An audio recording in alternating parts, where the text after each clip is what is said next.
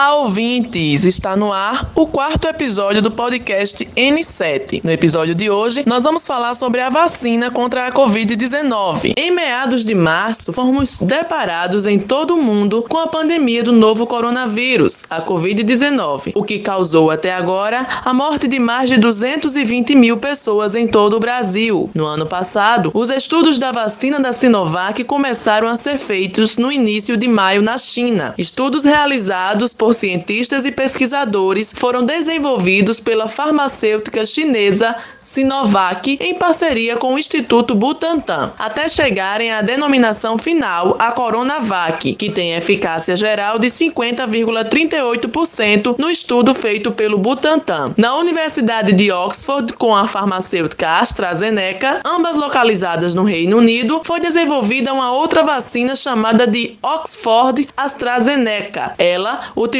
uma tecnologia conhecida como vetor viral recombinante. O governo federal iniciou a distribuição da vacina em meados de janeiro. Foram 6 milhões de doses para dar início à vacinação em todo o país de forma gratuita. Aqui no estado da Paraíba, a campanha de vacinação contra a Covid-19 começou com 114.846 doses da Coronavac. A primeira pessoa vacinada contra o novo coronavírus no estado foi a enfermeira Marineide Rodrigues Gouveia Ferreira, de 60 anos, funcionária do Hospital Clementino Fraga, em João Pessoa, e atua na linha de frente contra a Covid-19 desde o início da pandemia. Nesta última semana, uma nova remessa de vacinas contra a Covid-19 chegou à Paraíba, desta vez fabricada pela Oxford AstraZeneca. O estado recebeu 36 mil doses da vacina. E para falar sobre esse assunto, as atualizações e explicar como está sendo realizado essa vacinação aqui no estado, nós convidamos hoje o secretário executivo de gestão da Rede de Unidades de Saúde da Paraíba,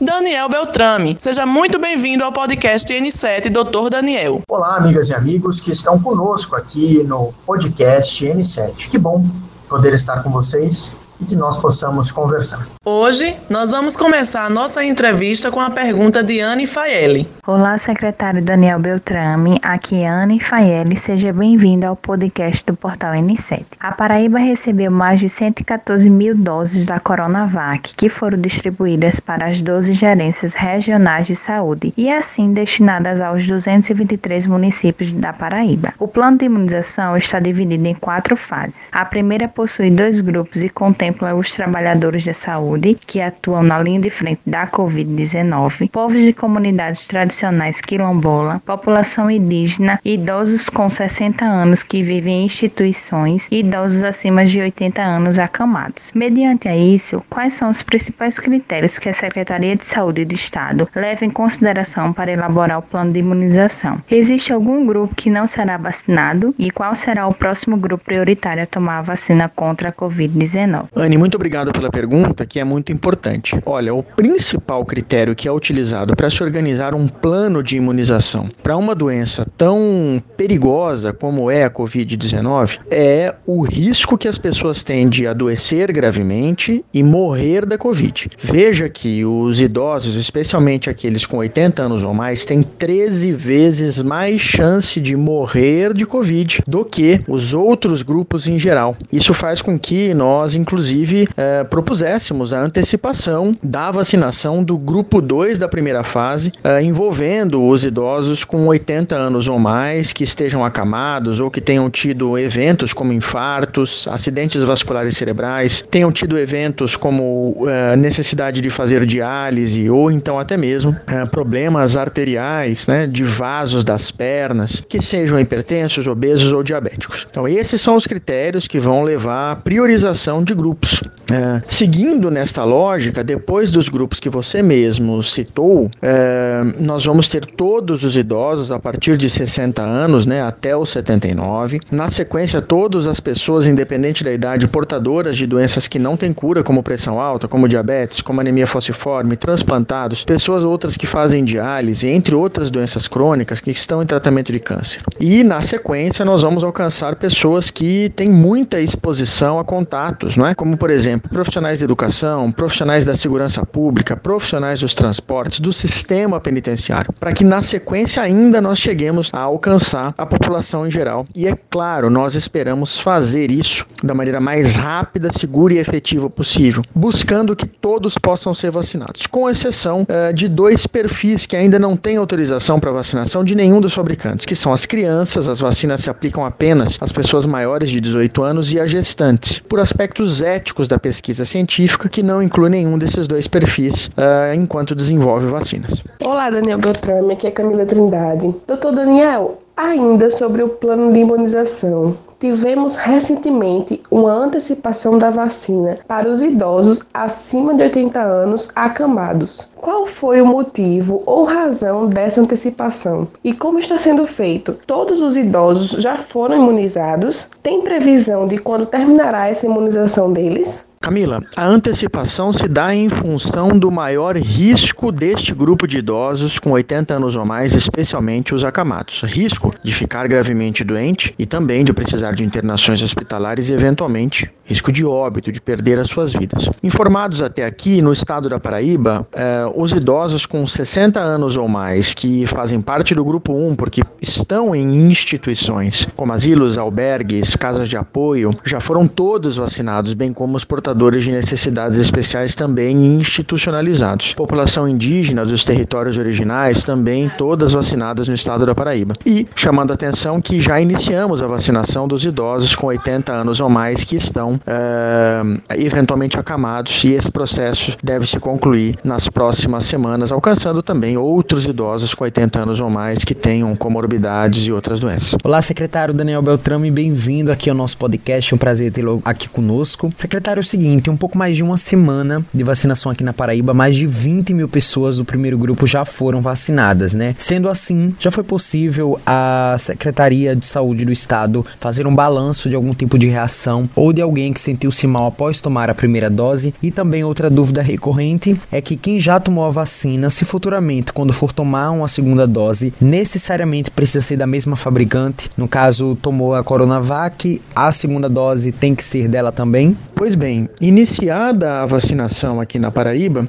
é, ela transcorre de maneira tranquila, serena e nada diferente do que os próprios laboratórios fabricantes das vacinas foi identificado. As principais reações pós-vacina são aquelas de natureza de dor local, eventualmente um episódio de febre isolado ou desconforto e dor no corpo, ambos é, muito fugazes, ou seja, começam e terminam muito rápido. Uma vez que eu tenha recebido uma primeira dose de uma vacina, seja ela a vacina de Oxford, Fiocruz ou a vacina Coronavac Butantan, eu devo receber a segunda dose sempre da mesma vacina, para que se possa garantir as proteções que uma vacina é capaz de nos entregar. Olá, Daniel Beltrame. Eu me chamo Paula Farias. Seja bem-vindo. É um prazer tê-lo conosco participando do podcast N7 para falar de um assunto tão importante que é a vacinação. Daniel, a primeira vacina aplicada em solo paraibano foi a Coronavac, produzida pela Sinovac em parceria com o Instituto Butantan. No entanto, estão sendo usadas dois tipos de vacina na Paraíba. No último domingo, 36 mil doses da vacina fabricada pela Oxford Oxford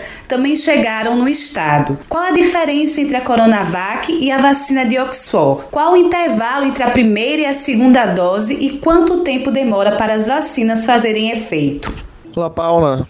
Mais uma vez, um prazer poder estar com vocês aqui no podcast. Veja, é, a vacina Coronavac é uma vacina de vírus inativado. Significa que é um vírus que não está vivo e não é capaz de se multiplicar.